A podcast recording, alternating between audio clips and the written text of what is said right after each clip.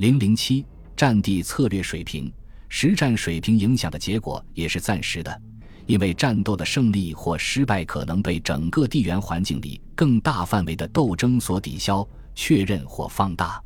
例如，与在一个狭小的地理环境中赢得战斗相比，在一个广泛军区边缘赢得的战役有可能是毫无意义的。在这场战争中，战败者有深入撤退的空间。然后可以回到他们自己的核心领地，重新集结、招募、补给、复员，最终反击。这就是现代纳粹德国的国防军在入侵弱小的比利时时，明显比入侵强大的俄罗斯更成功的主要原因，也是为什么在六百二十六年萨珊波斯对拜占庭帝国发动了所有进攻中最深入的一次，战线一直延伸到君士坦丁堡对面的海岸，但最终还是被打败了。萨珊波斯帝国也随之覆灭。如果萨珊波斯人执着于占领拜占庭叙利亚地区的狭小领土，他们可能会赢得战争。地理距离会因为地形的障碍和可用资源的缺乏而增加，或是相反。由于道路、桥梁以及沿途可用资源的减少，地理距离将成为战略纵深。抵制人员、战马、手推车或货车的入侵。只要不被敌方的行军速度所战胜，在理想的条件下，可以达到很快的行军速度。依靠新的马匹，在有利的天气、土地平坦且有良好道路的情况下，拜占庭官方信件可以在二十四小时内航进二百四十罗马英里，相当于二百二十六英里或三百六十公里。这比远征军或骑兵部队的速度快了十倍，因为后者如没有装备食物、帐篷。工具、额外的剑和多余的衣服，或是带着牲畜的话，就不能长期保持最佳状态。据估计，如果地形平坦，驮运骡马的平均时速可达三点五英里，即五点二公里。但是，他们的负荷能力估计仅为一百五十二磅，即六十九公斤，而单头牛可以负荷四百磅，一辆四牛车可以负荷一个短吨，即两千磅或者九百零七公斤。因此。十辆这样的牛车可以取代一百三十只牲畜，这是一个重要的考虑因素，因为大量的驼马甚至骡子都难以管理，它们需要安全的牧场、饲料和水，很容易成为战役中的严重制约因素。牛也需要食物和水，但它不会四处游荡，也不需要被束缚或监视，因此，牛拉式的货车通常是大型部队运送物资时必不可少的。因为需要他们运送的补给来支持重要的战役，但是就我个人的经验，牛的行进速度明显较慢。在较好的条件下，牛行进的最高速度为每小时二点五英里或四公里，每天不能行进超过二十英里或三十二公里，因为它们需要八个小时的放牧时间和另外八个小时来咀嚼和休息。这些也只是理论上的数字，因为牛、骡子，特别是马。如果工作到极限，就无法生存很久。因此，除非在平坦的地形上，否则比拥有自备马匹的轻型骑兵侦察部队实力更为充沛的拜占庭远征军，不太可能每天行进超过十五英里或二十四公里。在真实战事中，我们可能会注意到，在没有任何阻挠的情况下。德国陆军在第二次世界大战中的补给车队预计将以同样的速度在最后的战线上移动十五英里或三十二公里，更有可能是十二英里或十九公里。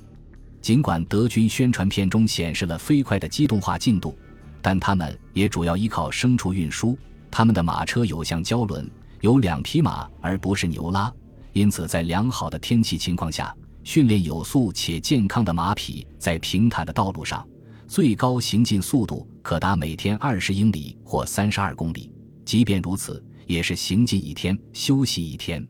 和德国国防军地面部队所面对的敌人相比，匈奴人的机动性优势相较于敌人来说更为显著。尽管他们也有马车来运送家属和财产，且没有先进的橡胶车轮。但他们的作战能力甚至达到了史上最高的地步，就像其他以马为中心的草原文化一样。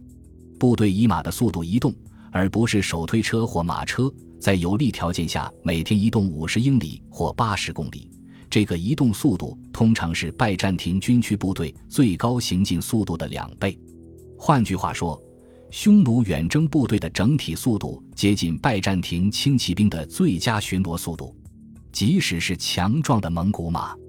在携带作战人员、武器、装备和口粮时，也不能保持这样的速度。但他们也不需要这样做，正如所有证据无一例外所证明的那样，匈奴人像他们的大草原继承人一样，驾驭着一大群马，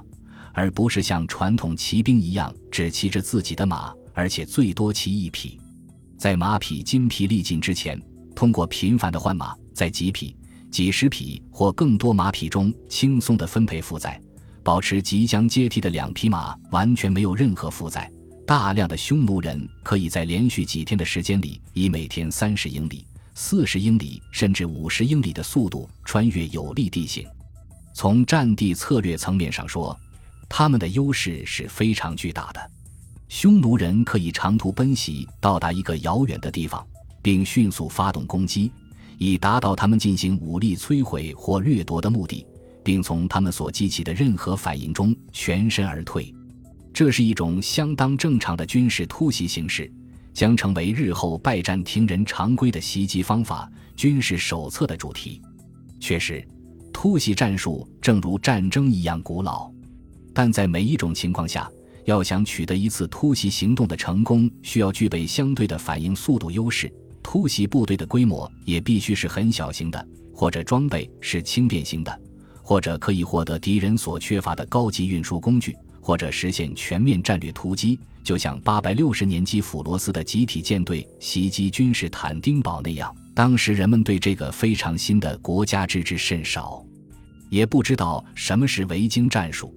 撇开这些罕见的例外，就算突袭迅速发生且获得成功，也不会造成很大的损失，因为相对于任何一方的全部力量，这支行动队的力量必须是很小型的。这是一个突击队，与现代的旅或师不一样。然而，匈奴人和草原上的其他骑手却并非如此。每一个人都有多匹马，全骑兵部队具有巨大的二一的速度优势，所以他们可以以整个军队的规模进行突袭，并取得相应的结果。不仅是数量上的，而且是质量上的，甚至可以完全使之变成另一种形式。不仅是袭击，而且是侵略。数量优势可以转化为质量优势，因为它的速度优势是如此之大，以至于它能够克服低级的战术失误和实战中的问题。例如，一支骑兵部队在茂密的树林里几乎没有用，因此可以尽可能的选择防守一个多林地的正面战场。但是这需要花费时间，并且匈奴人可以在敌人部署林地正面战场前大规模的迅速移动，此时。敌人仍在穿过更开阔的地形，完全暴露在匈奴人的弓箭之下。匈奴人的另一个主要战术劣势是，他们缺乏围攻技术。直到后来，在阿提拉统治下，有一些罗马帝国的叛逃者进入匈奴人的营地，他们教匈奴人如何建造高架梁移动式战斗支撑、大型摇摆工程锤、防护式缩放梯以及其他各种器械。在那之后。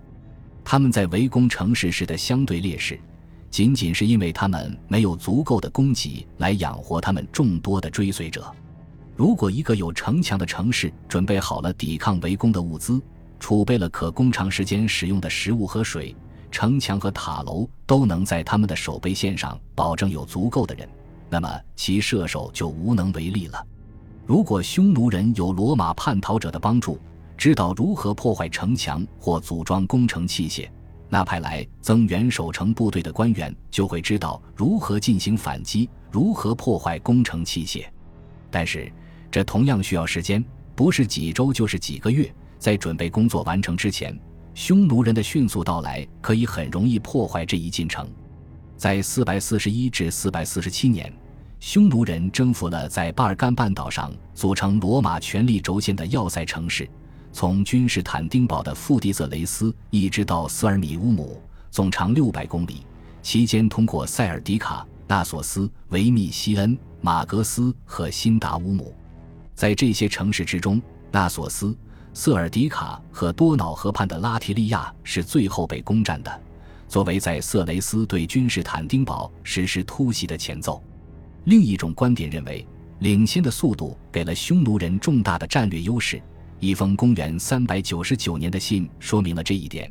这封信由当时的观察家，现在被尊称为圣杰罗姆的尤塞比乌斯·西埃罗尼乌斯撰写。在信中，他描述道：“他从来没有注意到在伯利恒的归隐住处有武装的匈奴人，但是他有报信者，而且他当然知道如何用花言巧语说服富裕的罗马女士来投资他无私神圣的项目。”当我在寻找一个适合如此伟大女士的住宅时，法比奥拉从罗马来，非常富有，离婚再婚，但为了这个罪而忏悔。突然间，信使们飞向这条路，整个东方世界都在颤抖。我们被告知，成群的匈奴人从遥远的麦奥泰德汹涌而来，在冰冷的塔奈斯河和马萨格泰人的野蛮部落中间。亚历山大的大门阻止着那些来自岩石丛生高加索地区的野蛮人，其描述的地理位置是可疑的，但随后的战略洞察是深刻的。我们的情报人员说，这些侵略者可以在他们敏捷的坐骑上飞来飞去，给世界各地都带去流血和恐慌。他们的战术让人出乎意料，他们行进的速度超过了消息传播的速度。因此，即使在他们发起攻击之后，也仍然保持着战略上的出其不意。将军报告说，他们的目标是耶路撒冷。安提俄克的城墙曾在和平时期被忽视，如今被匆忙修复。提尔渴望将自己从陆地上割出，再次寻找他古老的岛屿。我们也被迫准备船只，以对抗敌人的到来。比起沉船，我们更害怕野蛮人。我们不得不更多的考虑自己的生命，而不是贞洁。他们确实是圣杰罗姆的当务之急。这次入侵是真正的入侵。在三百九十九年，匈奴人经过高加索，在亚美尼亚、美索不达米亚、叙利亚和安纳托利亚进行了突袭攻击，并带着他们的战利品、俘虏和追随者撤退。问题是。即使在该地区有强大的罗马帝国军队，三百七十八年，位于阿德里亚诺普的机动部队大量丧失，再加上此后发生的太多麻烦，但实际上帝国已经不可能拦截匈奴人的长驱直入了。他们在不同的方向移动的太快了，就像杰罗姆写的那样，在他们的敏捷的坐骑上飞来飞去。在理想的情况下，可以想象出这样一个策略顺序。匈奴在特定的方向上移动，被帝国军队提早发现。帝国信使以创纪录的速度向罗马的指挥部发出警报，超过了匈奴的行进速度。但是，由于突袭者非常多，而不是少数，为了避免溃败，必须集结大量的部队以拦截他们预期的前进路线。如果运输战利品的纵队需要分别行动，则匈奴人每天可以行进三十英里或更多。而罗马军队可以行进超过二十英里。当然，在这个具体的案例中，有一个更好的解决方案。一条来自叙利亚的消息说，匈奴人还突袭了幼发拉底河和底格里斯河地区。显然，他们并没有意识到，他们正在接近那个被称为波斯皇家之城的城市。波斯人追赶他们，截杀了一支部队，他们带走了所有的赃物，释放了一万八千名俘虏。解决办法是不去这么做。波斯人只攻击了那个特定的部队，因为这支部队掠夺和俘虏的太多了，也因为匈奴人在他们的首都和军事总部附近冒险，使他们变得更容易被攻击。相反，正确的解决办法是罗马人和波斯人干脆搁置分歧，联合驻军，关闭在高加索山脉仅有的两条通道。这两条通道通向仅可以容纳一群马的牧场。关闭现在俄罗斯和格鲁吉亚之间的达里亚山口和如今位于俄罗斯达赫斯坦的里海之门，这是一条位于高山和里海之间的狭窄沿海地带。在共同遭受苦难后，这两个帝国所做的正是五百六十二年五十周年和平条约中规定的内容。这些是匈奴在战术、实际作战和军区战略上的优势。第一批草原上的弓箭手来到西方，他们注定会有很多继承者。阿瓦尔人和他们的敌人，第一个突厥草原帝国或卡格纳特、布勒加尔人和哈扎尔人分别组成了自己的汗国。后来还有马扎尔人、佩切涅格人、库曼人和最后的蒙古人。但是，除了战略上的冲击之外，可以这么说，匈奴人还带给西方不可估量的文化震撼，因为这是他们的族类第一次到达西方。本集播放完毕，感谢您的收听，喜欢请订阅加关注，主页有更多精彩内容。